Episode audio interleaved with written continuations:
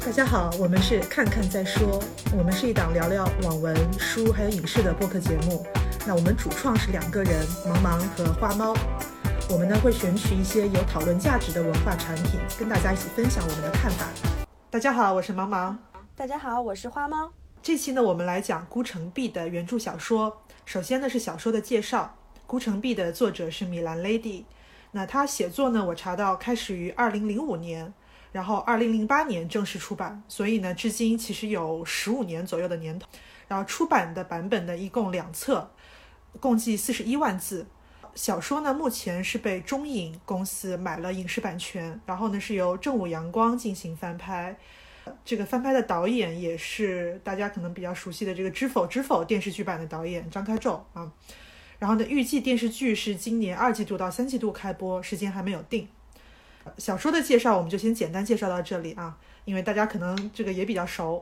我们呢先对小说进行打分，花猫先来。我的话这次可能是我的历史低分，我打了五分儿。我是第一次读这部小说，那我自己其实也清楚，我们用现在的眼光去要求或是评价一本十五年前的小说，并且打低分儿，可能不是特别的公道。但是我没有回忆滤镜，我读这本书的时候。的感觉真的是太差了，真的是太差了。之后我会详细说一下，可能是因为我这段时间正好经期来了，我我读的时候真的很烦躁，真的是这样。我呢打六分吧，就有零点五分，确实是回忆滤镜的加成。因为我第一次看的时候是高中到大学的时候吧。呃，留下了一个逼格很高的印象，但其实呢是忘了差不多了。这次是我重看一遍，我发现它可以说是最被高估的所谓的啊经典网文之一。那你说不应该以现在的眼光去要求它，确实也是。但是我觉得它的光环其实有一部分也是因为它成熟的时间比较早。那我先讲一下，我觉得它的优点，因为我们接下来大部分的 环节都是在吐槽它的缺点啊。那我就先讲一下它的优点。米兰 Lady 呢，作者他是一个历史粉，他最大的优点是他史料考据确实是严谨性特别强的。因为我还特地去查了一些资料，它的大部分的情节就是严格的按照真实历史走的，然后主要的人物啊几乎没有什么魔改。那他只是在在爱情线上加入了自己的演绎，包括在对于人物的塑造上，他加入了自己的演绎。在言情小说这个类别里面，他能把这个考据的准备工作做到这么细致的这个态度，我觉得工作量确实是很少见的，也是这个态度呢可以表扬一下。我能理解他的初衷，他是想用尽量贴近正史的方式去写一段爱情的悲剧，然后呢尽量写一些他受时代限制的一些方面。那这个呢，我觉得可能是读者会比较喜欢这部小说的原因，但实际上啊，这个呃初衷是好的，呃落地起来是比较差的，执行起来是比较差的。那接下来呢，我们就开始剧透的来吐槽一下它的缺点。然后没有看过小说的同学们，建议先去看看小说。好，接下来下面的部分我就要进行大量大量的吐槽了。首先呢，就从情节和结构开始。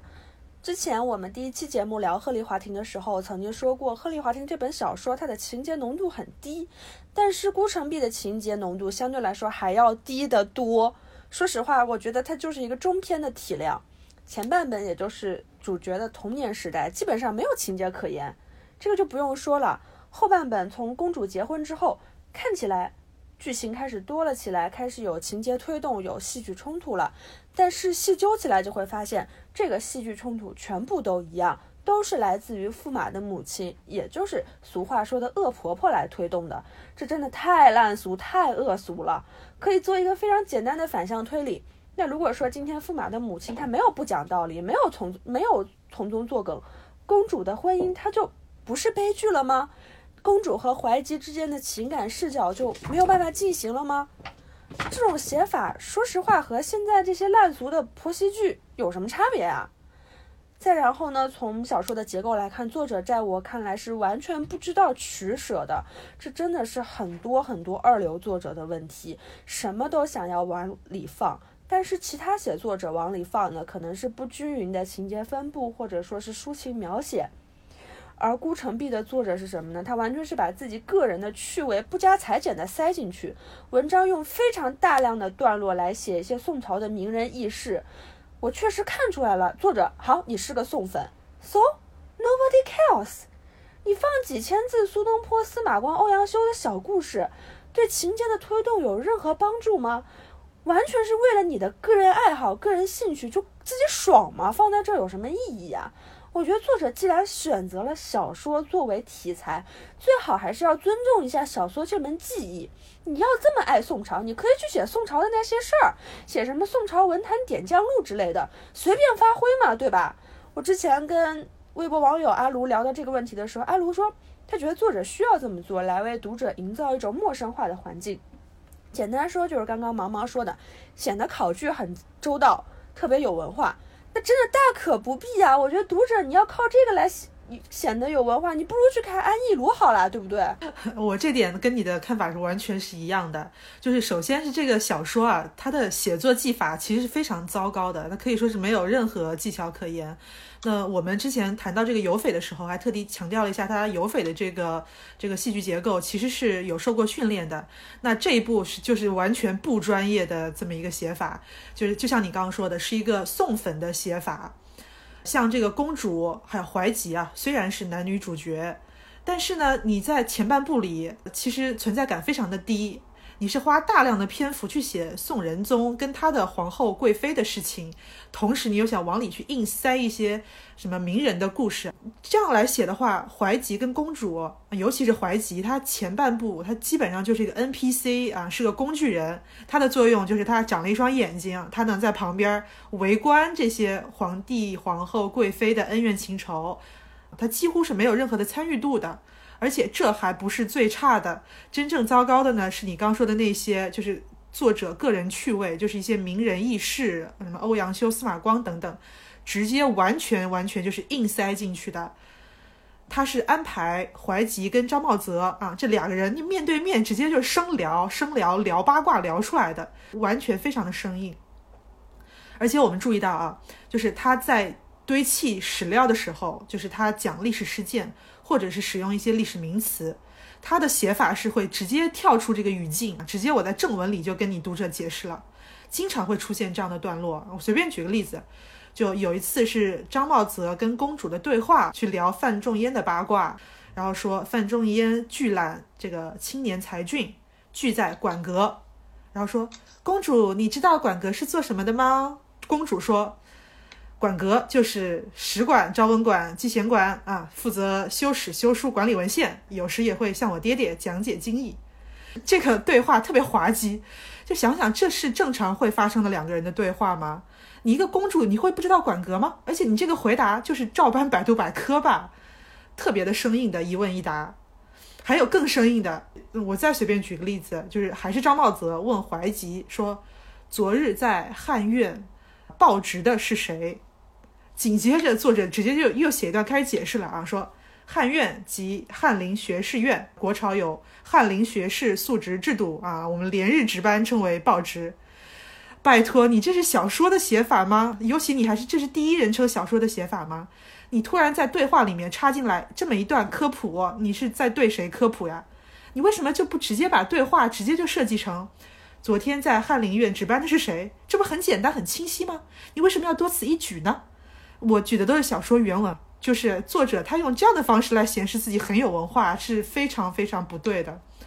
很多人都说《孤城闭》读不下去，非常无聊。但是呢，他们又觉得说这个小说毕竟这个历史地位在这里啊，逼格这么高，我说它不好，是不是感觉像我没有文化似的？其实不是的，因为它确实存在很大的问题。即使是作为什么一个科普项的著述来看啊，它也没有什么鲜明的观点跟评价，可读性也是比较差的。我是看了一点这个于云国先生写的，算是科普项的历史著述，叫《细说宋朝》。就连这这本书啊，他写的其实他不是小说，但他写的其实都比《顾城闭》流畅多了，可读性也更高。就大家可以对比看看。你在文本里放了这么多欧阳修啊，什么司马光啊，那你是不是？能把主角写得更好呢？答案是完全完全没有。读完以后，我自己唯一能有一点点共情的角色呢是秋荷，公主跟怀吉这两个主角给我的感觉相当苍白。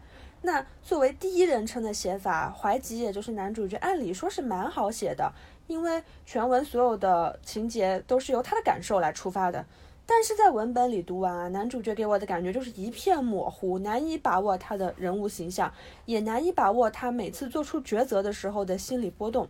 所以我甚至是蛮能理解为什么最后电视剧传说中是会改成宋仁宗作为大男主嘛？因为我觉得男女主角的爱情故事，第一他没什么情节，第二他这个爱情故事好像就是为了在衬托宋仁宗。那回到刚刚说的，唯一。比较能有共情的这个角色是秋荷，也就是之前的这个侍女的这个角色，她算是当中比较有复杂度、完成度比较好的。她先是跟崔白互相爱慕，那作为宫女的身份，她勇于去争取了爱情，最后呢又为了皇后、为了公主两度牺牲了自己的爱情。她的整个弧光是比较圆满的，比男主、女主、比宋仁宗和曹皇后都要圆满很多。对，孤城壁呢？它的情节线其实很简单啊，它大部分情节都是符合史实的，对吧？没什么悬念，你本身你要用它来做戏啊，发挥空间其实也不大。那么你如何在这样的这个基础上，尽可能的去把这个人物的内心情感丰满起来，把这个人给写活？我觉得其实是孤城壁的关键，但是呢，做的很差，因为他小说里出现的绝大多数角色都是平面化的，就是没有写出复杂性，而且更加没有任何的批判性。比如说写怀吉啊，你说他特别模糊，因为就只写他清高啊、善良啊、文雅啊、文化水平高啊等等啊，就只写就从头到尾他的性格一直都是这个样子，没有任何的变化。怀吉他作为一个太监，作为一个阉人，那你对他的生理残缺，然后对他这个主仆的观念，以及包括他这个残缺下的情欲，这些都是可以挖掘的地方，但是你完全没有去挖掘，包括你写公主。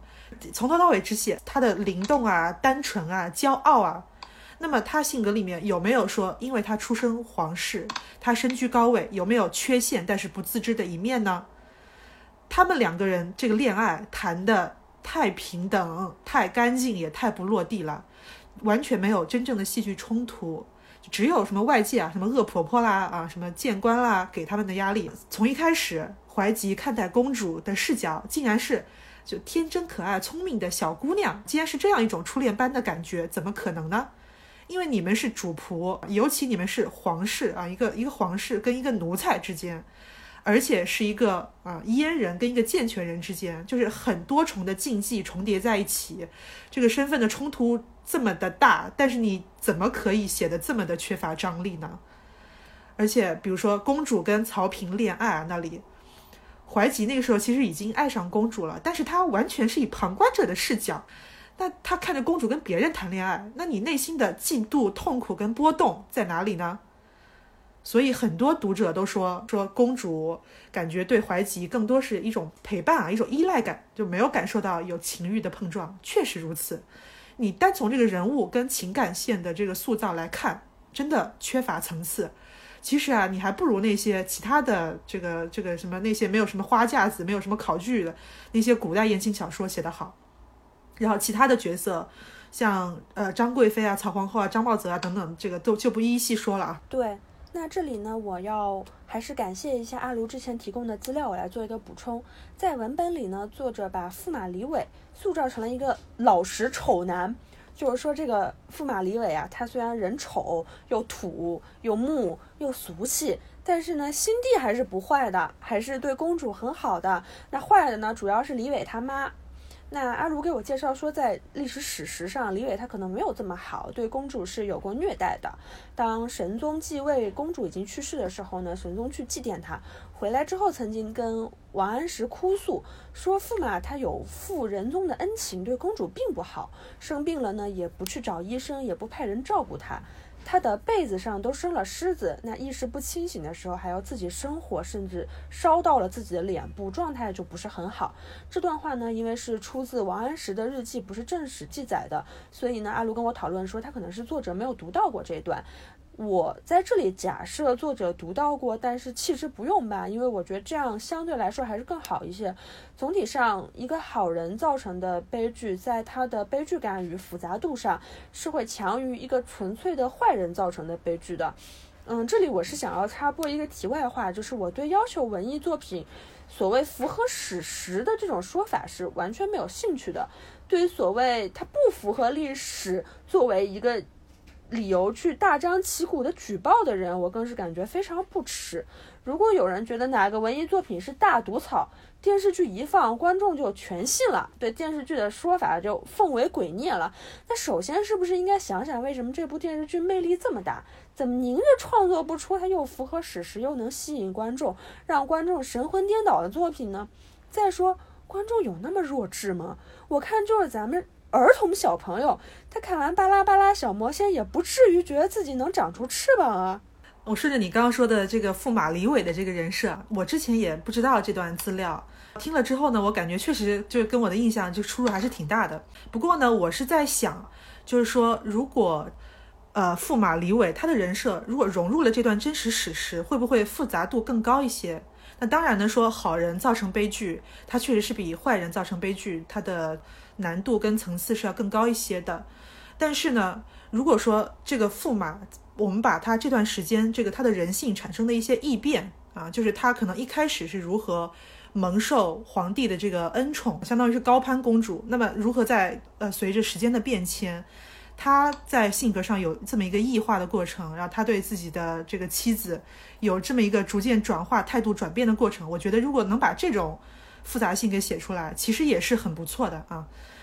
因为我其实觉得，就是驸马李伟还有他妈这母子两个人的塑造啊，他呢也是比较脸谱化的，甚至说是对平民阶层的一种比较贫乏的想象吧，就是暴发户平民嘛，就天然粗俗没品位的。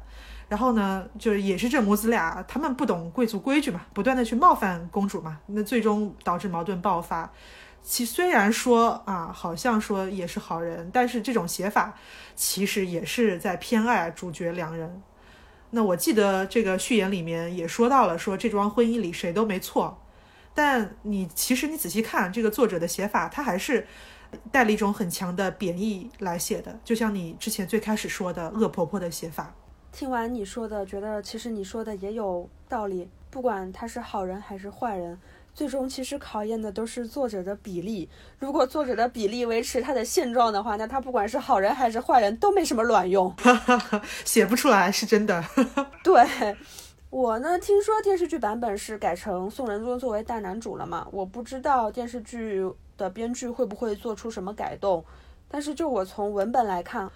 作者是非常非常喜欢宋仁宗的，但是即使是他特别偏爱的角色，他塑造的也是太用力了。对我来说，我作为一个读者，完全感觉不到宋仁宗的魅力。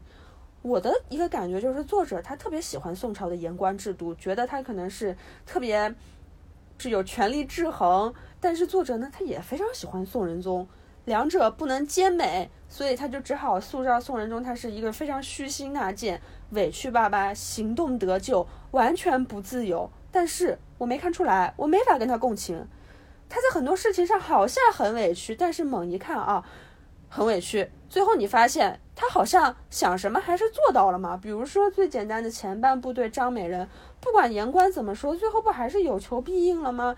言官骂翻天，那张美人的爹要当官也当了，张美人死后要封后也封了。你对这个人物还说什么养具天抚慰人，有什么说服力啊？没有说服力啊！我觉得作者，如果你真的要这么塑造宋仁宗这个角色，你完全可以大胆的把相关情节舍掉，又要把情节放出来，只能造成这个人物首鼠两端，既要也要。我最最最想吐槽的就是宋仁宗，然后理由跟你完全是一样，就是作者根本舍不得去批判他，导致完全写成了一个伪君子，非常的虚伪。那首先是妇女线啊，可以说公主悲剧的根源，它不就是因为皇帝想补偿自己亲生母亲的娘家人嘛？对不对？所以他是一意孤行，给公主安排了这么一段不匹配的婚姻。公主呢，也是很早就表现出了痛苦。像她之前跟初恋的这个曹平被拆散的时候，她就威胁过皇帝说：“你敢动曹平，我就自杀。”她还把皇帝给气吐血了。然后皇帝是怎么劝女儿的呢？说：“哎呀，女儿，你爱一个人就不能太重视他。那你如果想取消婚约，嫁给曹平，那么言官们一定会口诛笔伐，要求我来严惩他。那么他一定会前途尽毁。”我看到这里，我就在想，大哥，你推卸什么责任啊？要不是你非要把女儿嫁给他不喜欢的人，那至于发展到今天这步吗？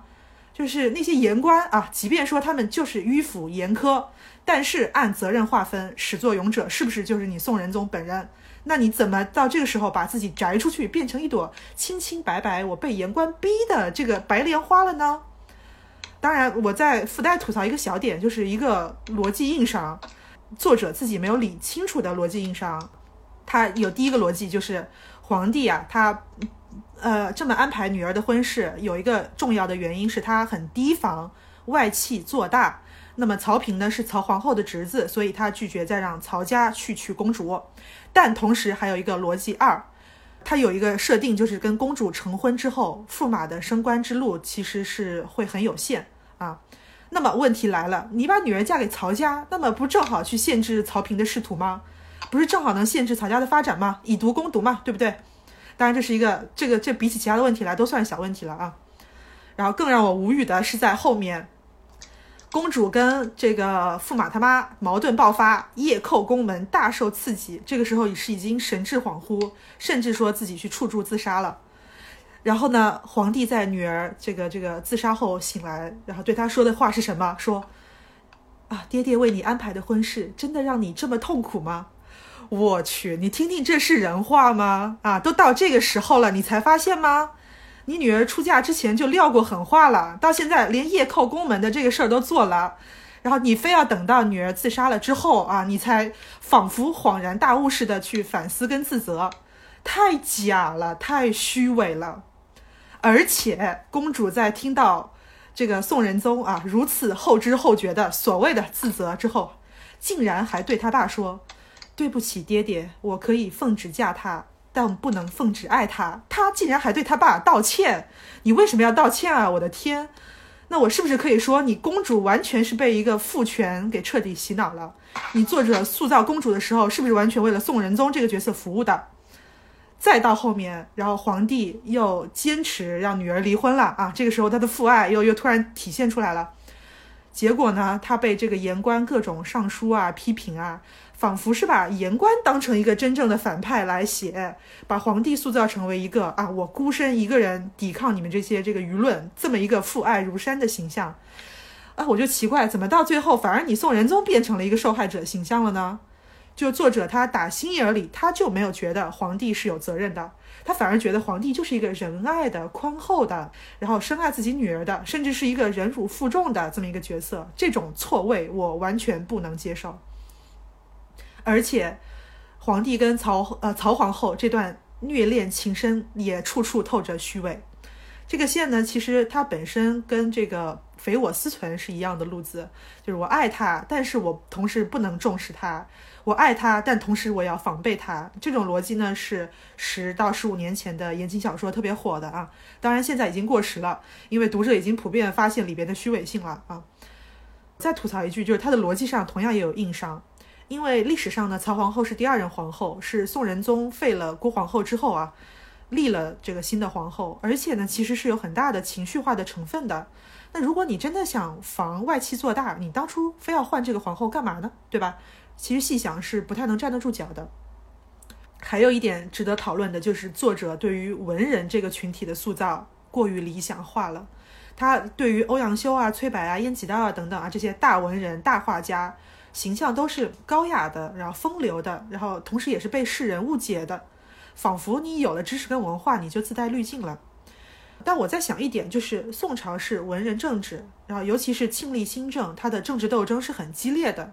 那么你兼有文人跟官员这双重身份啊，那么你这个还会这么理想化吗？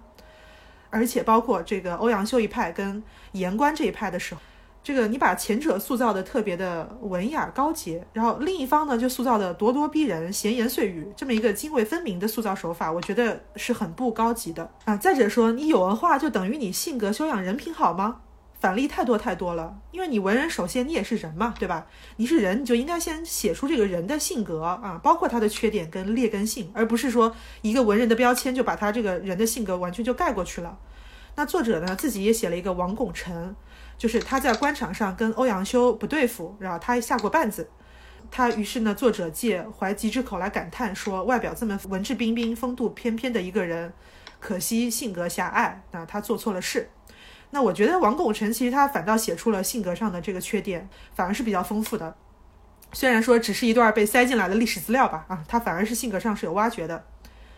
但是呢，话说回来，也能从这个王拱辰的身上去看到，作者其实是对这个文人这个群体啊，他预设说你这个群体的形象都是这么这个文质彬彬、风度翩翩的，他对文人就是有这么一个这个预设的形象在这里的。某种程度上也是作者这个送粉，也可以说是一个高知。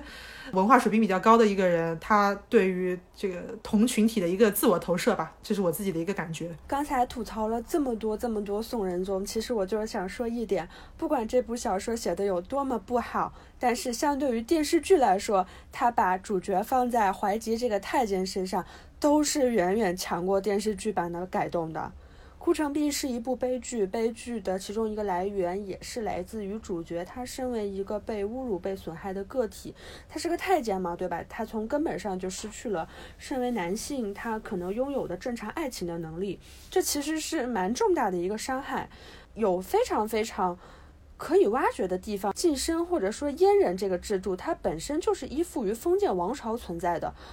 而公主她是封建王朝直接的受益人，这种身份冲突理应要造成更深层的回荡。零七年的诺奖得主多丽丝莱辛有一本小说叫《野草在歌唱》，写的是在南非，在早期的南非蓄奴制度还没有被废除的时候，白人爱上了自己的黑奴。其实你可以想象，这种阶级身份的落差是非常非常沉重的。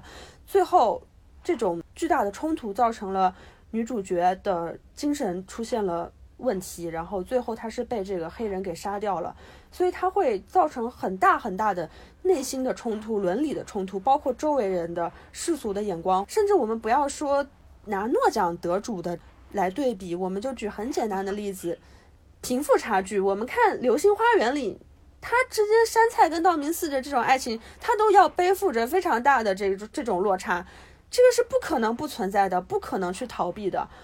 不要说去触及什么制度啊、阶级啊这么宏大的命题，就说你两个人吵架的理由，他都不可能仅仅是轻飘飘的什么因为恶婆婆呀这种就能讲完的。而且你发现没有，在孤城闭的文本里，公主和怀吉他两个人之间根本没有直接的冲突，他们两个人就没有任何冲突，只有怀吉帮公主承受她和她婆家的冲突。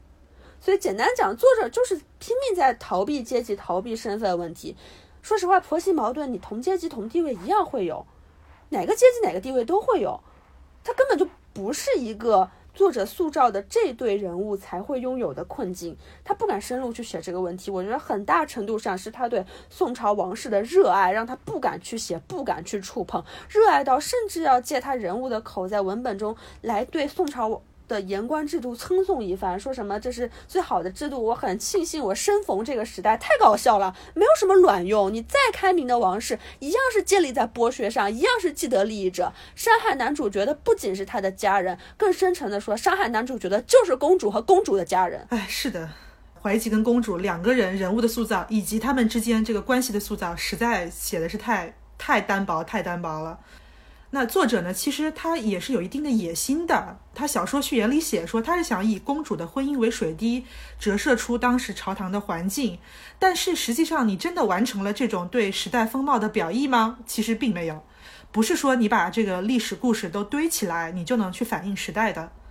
一呢是效果很生硬，这之前我们都批判过了啊。二是你在材料的选择上，你的选择就是偏颇的，就是有角度的，是站在皇室那边的。你不能以一个中立的视角来展现这个时代。那我们说，北宋的政治格局，士大夫跟言官的话语权是很大的，皇帝的作用实质上并没有那么大，没有那么强势。所以呢，北宋是广开言路，而且是言论相对自由的朝代。但是你作者，你其实是更多在写说言这种言论自由是给人带来的束缚啊，尤其是对我皇室成员的束缚。比如说怀吉跟公主啊，都怪你们这帮这帮言官啊事儿妈来迫害我们俩。比如说皇帝，皇帝你你都怪你们言官天天盯着我这个前朝后宫的各种事儿，让我皇帝活得很不自由。然后再比如说欧阳修说这个欧阳修被造谣诽谤私生活，所以才导致仕途不顺。你把笔墨都花在这些方面去写这些材料，那么你对这个时代的肯定，对言论自由的肯定，尤其是皇权受到监督的肯定，你到底表现在哪里呢？我没看出来呀。你刚刚也提到了，说这小说最后那是直接就借欧阳修的嘴啊，直接就表扬了一下，说我很幸运生在这个时代，虽然我们也都被时代误伤了，但是你这个时代的幸运并没有通过情节来展现，而且你这个时代的误伤也非常的牵强和站不住脚。首先，公主怀吉的悲剧，我认为一定是皇帝的责任更大的，言官只是一个推波助澜的作用，对吧？你实际上就像你之前刚说的啊，皇帝真的想做某件事情，那比如说给这个张贵妃各种各种好处，那不是还是给了吗？比如说他想废这个郭皇后，不是还是废了吗？对吧？你小说没有批判这个方面，你反而去给皇帝找各种身不由己的理由。第二，说皇帝的权力受到制约，这属于时代的误伤吗？这完全是一件好事啊。但你小说为什么要去替皇帝委屈？说我这个皇帝一举一动都要这个三思，都要不能自意而为，我喜怒哀乐得藏在心里，我得按照天下臣民的意思表演给你们看。你去替皇帝发这种牢骚干嘛呢？书里有一个非常小的细节，说皇帝有了八公主，要赏八千匹绫罗作为奖赏，导致工匠不得不在大冬苦寒之际去凿冰取水。那这个呢就被欧阳修上书给劝止了。这其实是一件真实的历史事件啊！如果让米莱雷蒂自己来写，他是绝对不可能去想象出这样的一个情节的，因为他就是皇权的真实一面。这也是你刚刚提到的一点：皇权之下，你真正可怜的、受剥削的是谁？是奴仆，是平民阶级啊！你一个皇帝，我就被你们说上两句啊，那点情绪，他算委屈吗？士大夫阶级在其中去监督皇权，这是宋朝政治非常积极的一面。结果你反而去不断的体谅宋仁宗，去跟宋仁宗共情，这是买椟还珠。而且书里反反复复出现的，我认为非常做作的一句话，说我们都被困住了啊！先不说这句话，就写的感觉有点做作啊。为什么被困住？为什么无解？你真的有很好的表现出来吗？那除了我上面说到的那些啊，比如说你的秋荷、张贵妃、皇后等等，其实他就是被皇权给困住的呀，就是被皇帝困住了呀。你不想写、不想碰，那么你这个困住、这个表意就是浮于表面的，是非常苍白的。就这一期呢，本来也是想等到电视剧播出之后再说的，不过呢，电视剧开播的时间因为有一个扶贫电视剧的政治任务插进来，所以呢，它拖延了。那我们呢，也就提前也顺带讲讲啊，说这个电视剧改编我们是怎么来看的。呃，电视剧改编呢，其实我我想先插一下，就是一个特别这个看起来特别不相干的，就是呃，我的天才女友就《那不勒斯四部曲》的第一部，它的改编。我我过程当中呢，也是，就是我我会去有一些联想，为什么呢？因为《那不勒斯四部曲》它也是第一人称来写的，但是呢，我在读书的过程当中我没觉得，但是我在看小说啊，在看电视剧看到了第二季的时候，感觉到他的第一人称视角上确实是会有局局限，因为第二部很大的篇幅是讲莉拉啊，也就是不是第一人称的这个。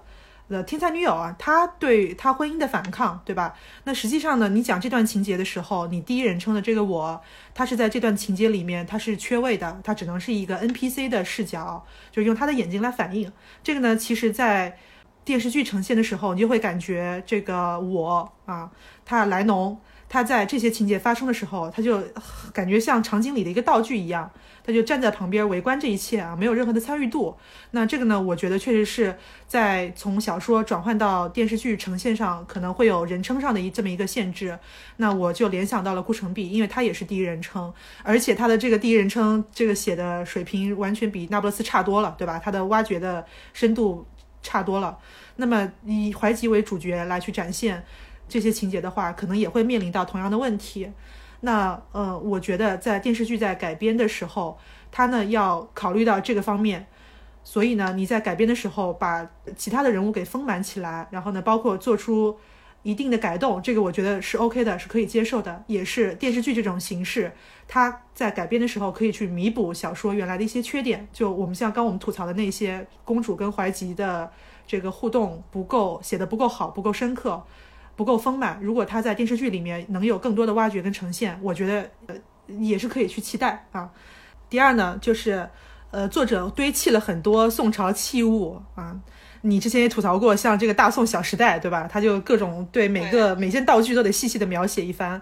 那这个呢，你放在小说里面很不合适。那如果你变成了电视剧，可或或许可以在服化道上面会有体现。那这个是我觉得对电视对电视剧有期待的地方。但是啊，我觉得可能实现的可能性不是特别大。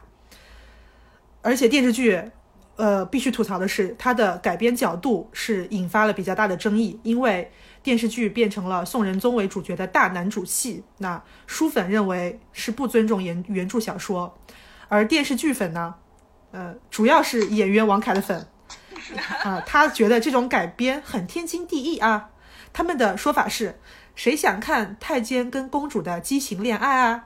咱们看大男主戏啊，皇帝戏，这个格局多大呀？哎，这个完全是他们。男主演员粉啊，他其实犯了跟这个作者一样的错误，就是他带上这个粉丝滤镜之后，他已经完全不能理解真正一个文本有价值的地方在哪里，他已经完全陷入了一个非常单薄的呃思维误区。我这次呢重看小说之后啊，我的看法也有了一些更新，尤其是皇帝跟这个曹皇后、张贵妃的线，还有一些欧阳修啊等等配角文人的故事。那这些呢？它本身就是以 NPC 的旁观视角来串起来的，在小说里是有这么一个缺陷存在的。那么你进行改编的时候，我能接受的底线是群像戏，这个是一个底线啊，就是你不能再不能去减去减弱我这个公主跟怀吉的这条线，但是我绝对无法去接受一个宋仁宗大男主戏。尤其是对宋仁宗毫无批判性，一个劲儿去替他委屈，去塑造他的光环的这么一个大男主戏，这个我绝绝对无法接受。再来说说大格局，什么叫大格局？以皇帝为主角就叫大格局吗？那我必须要说，你这个这种角度、切口跟深度，恰恰是大格局的反面，因为它恰恰是非常的浅薄，而且非常的局限的。然后刚刚花猫也提到了，就是诺奖得主他写的那本小说，他可以通过一个这个奴隶主跟一个黑奴的爱情，来去触及到当时的时代，当时的阶级啊。那么这个这个其实它才叫大格局啊，它不是说我去写一个皇帝为主角我就叫大格局的。你小说已经有这样的缺陷了，电视剧不但不去改进，反而进一步的去强化它的缺点。反而拿来包装成为去所谓的一个大格局的这么一个幌子，我觉得是更加虚伪。那话不多说，本期的节目呢就到此结束。嗯，大家可以在微博搜索“看看再说”和我们互动。我们的节目呢，大家也都知道会上架网易云音乐和喜马拉雅平台。嗯，另外我们也特别说一下，有很多朋友也一直在问说，我们能不能上线 Podcast 或者是其他 Google 平台等等。那 Podcast 呢是这样，我们可能会在后续可能会上，但是因为现在我们目前的吧，我们俩的时间确实也不是很够，维护太多的平台会让我们比较吃力，而且我们也比较。希望像网易云音乐、喜马拉雅和微博这些平台的话呢，大家能够比较方便的来跟我们进行互动。这些平台说实话，就是它的评论啊做的相对会比较人性化一点。所以呢，我们可能嗯，目前来说主要还是会放在这两个平台。但大家在哪个平台跟我们留言或者是交流都可以，我们都非常欢迎。那如果说后续呢有更多的朋友有有有 Podcast 的这个期待的话，我们也会再考虑的。嗯，我们。确实非常希望大家能够多来跟我们互动，多来跟我们进行交流，然后给我们推荐、评论我们大家想听的小说。实不相瞒，我们下期的选题又没有定，所以大家一定要多给我们留言啊！我们尽量会保持双周更新的。那我们就今天的节目就到此结束，我们下期再见，拜拜，拜拜。